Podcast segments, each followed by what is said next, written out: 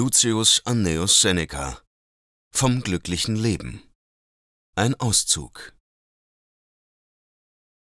An seinen Bruder Gallio 1 Wer, mein Bruder Gallio, wünschte sich nicht ein glückliches Leben? Aber um zu erkennen, was uns zum Lebensglück verhelfen kann, dazu fehlt uns der richtige Blick.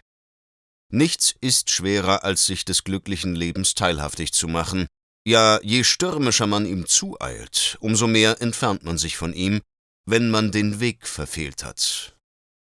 Führt dieser nach der entgegengesetzten Seite, so wird gerade die Eile der Grund, den Abstand zu vergrößern.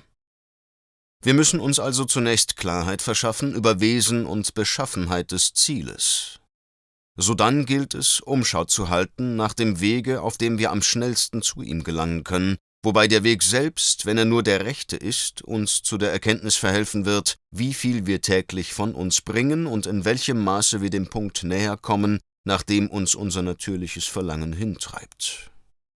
Solange wir kreuz und quer umherschweifen und uns nicht von einem Führer leiten lassen, sondern lediglich von dem einander heillos widersprechenden Geschnatter und Stimmgewirr der Menge, schwindet das kurze Leben unter lauter Fehltritten dahin mag man sich auch Tag und Nacht um vernünftige Einsicht bemühen. Daher entscheide man sich über das Ziel und den Weg nicht ohne einen bestimmten Sachkundigen, der genau Bescheid weiß über die Richtung, in der wir uns vorwärts bewegen. Denn hier steht es nicht so wie bei sonstigen Wanderungen. Bei diesem sichert uns irgendein Grenzweg, auf den man trifft, nebst der Nachfrage bei den dort Ansässigen vor Irrwegen, während hier gerade der betretenste und menschenreichste Weg am leichtesten täuscht. Auf nichts also müssen wir mehr achten, als darauf, nicht nach Art des Herdenviehs der vorauslaufenden Schar zu folgen. Wir würden dann nur den meist betretenen, nicht aber den richtigen Weg wählen.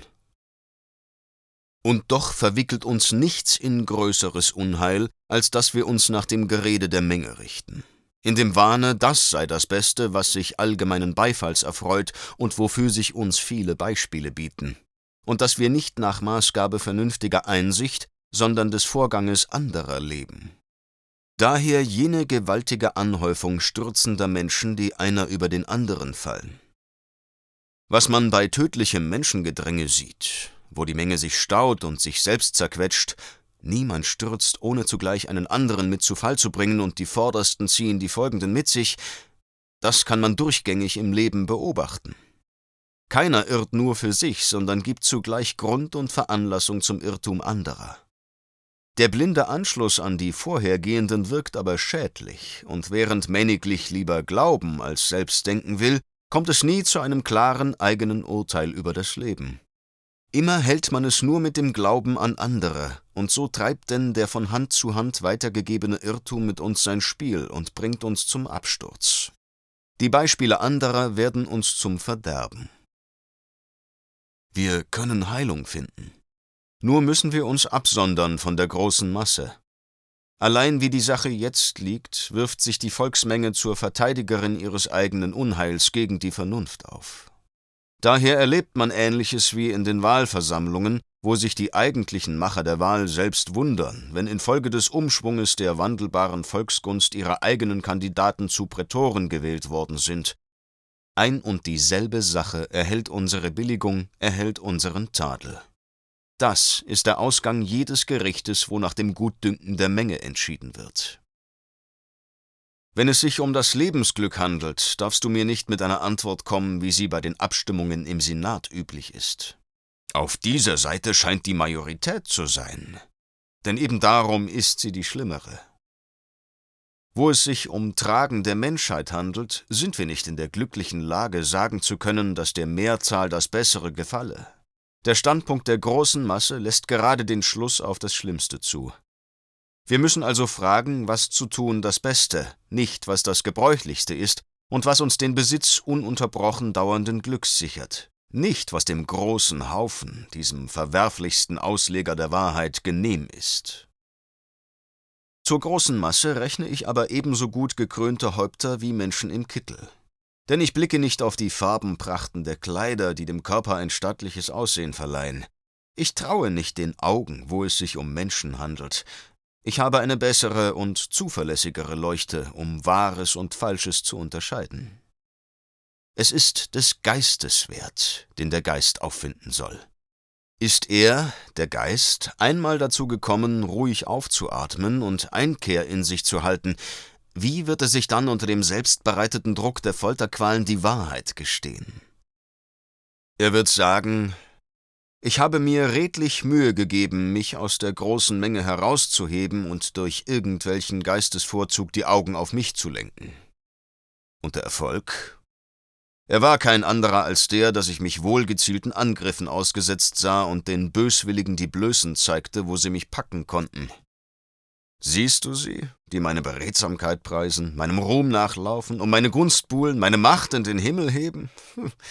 Sie alle sind nichts anderes als entweder meine Feinde oder, was dasselbe besagt, sie können es sein. Die Schar der Bewunderer ist nicht größer oder kleiner als die der Neider. Warum richte ich mein Sinnen und Trachten nicht vielmehr auf etwas als gut Erprobtes, dessen ich mir innerlich gewiss bin, statt auf etwas, womit ich nach außen hin Staat mache? All das, was die Augen auf sich zieht, was die Vorübergehenden Halt machen lässt, was der eine dem anderen staunend zeigt, es ist nichts als äußerer Glanz ohne jeden inneren Wert. 3. Schauen wir also aus nach einem nicht äußerlich glänzenden Gut, sondern einem solchen, das in sich gefestigt und gleichmäßig ist und seine höhere Schönheit von weniger bemerkbarer Seite zeigt. Das lasst uns ausfindig machen.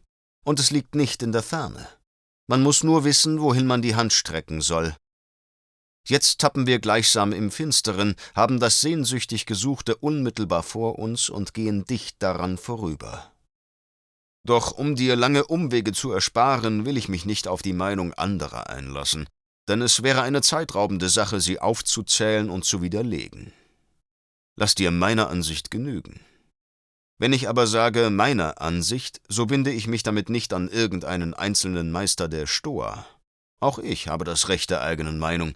Daher werde ich mich an diesen oder jenen anschließen, werde einen anderen auffordern, einzelne Punkte seiner Meinung bestimmt hervorzuheben und werde, wenn ich etwa erst zuletzt aufgerufen werde, nichts von dem, wofür sich meine Vorgänger ausgesprochen haben, verwerfen und nur erklären, ich stimme dafür, nur mit folgendem Zusatz. Dabei halte ich mich, worin die Stoiker alle übereinstimmen, an die Natur. Von ihr nicht abzuirren, nach ihrem Gesetz und Beispiel sich zu bilden, das ist Weisheit. Glücklich also ist dasjenige Leben, das mit seiner Natur in vollem Einklang steht. Dies Ziel zu erreichen ist aber nicht anders möglich, als wenn zuvörderst der Geist gesund und im dauernden Besitz dieser seiner Gesundheit ist, wenn er ferner tapfer und voll Feuer ist, sodann auch im Leiden ein schönes Muster von Ergebenheit, in die Umstände sich schickend, achtsam auf den Körper und seine Bedürfnisse doch nicht bis zur Ängstlichkeit, voll Bedacht auch für alles, was sonst zum Leben gehört, ohne die mindeste Überschätzung, bereit, des Schicksalsgaben zu nutzen, nicht aber um sich zu ihrem Sklaven zu machen. Als Folge davon stellt sich, das ist dir auch ohne ausdrücklichen Hinweis darauf klar, andauernde Ruhe, verbunden mit dem Gefühl der Freiheit ein, unter Fernhaltung von allem, was uns reizt oder in Schrecken versetzt. Denn ist der Reiz der Sinnenergüsse geschwunden, so stellt sich stattdessen, was kleinlich, hinfällig und eben durch seine Lasterhaftigkeit schädlich ist, eine erstaunliche, frohe Stimmung ein, unerschütterlich und sich immer gleichbleibend, sodann Friede und Eintracht der Seele sowie hochherzige Gesinnung, verbunden mit Sanftmut. Denn wilde Rohheit hat ihren Ursprung immer nur in der Schwäche. Glücklich kann derjenige genannt werden, der weder von Begierden noch von Furcht erregt wird, wohlverstanden dank seiner vernünftigen Einsicht. Denn auch das Felsgestein ist frei von Furcht und Traurigkeit und ebenso das Vieh. Doch wird sie niemand glücklich nennen, sie, denen jedes Bewusstsein des Glückes fehlt. Ebenso steht es mit denjenigen Menschen, die ihr Stumpfsinn und der Mangel an Selbstbewusstsein auf die Stufe des Viehs und der leblosen Dinge gesetzt hat, es ist kein Unterschied zwischen jenen und diesen. Denn haben letztere überhaupt keine Vernunft, so haben zwar jene so etwas wie Vernunft, aber eine verkehrte, unheilvolle und widersinnig wirkende. Kann doch niemand glücklich genannt werden, der von Wahrheit nicht die mindeste Ahnung hat. Das glückliche Leben gründet sich also auf ein richtiges und sicheres und keinen Schwankungen unterliegendes Urteil. Nur dann nämlich ist der Geist rein und aller Übel ledig, wenn er nicht nur gegen Lästerungen gefeit ist, sondern auch gegen Nadelstiche, fest entschlossen, nicht zu weichen von der Stelle, wo er einmal Fuß gefasst hat und seinen Platz gegen jede Wut und Feindseligkeit des Schicksals zu verteidigen.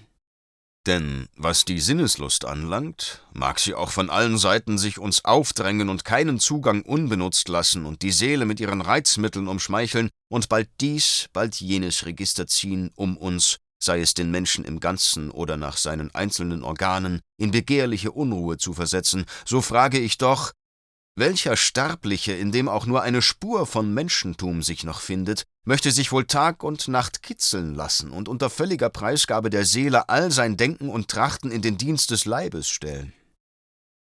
Aber auch die Seele, sagt man, wird doch ihre Vergnügungen haben.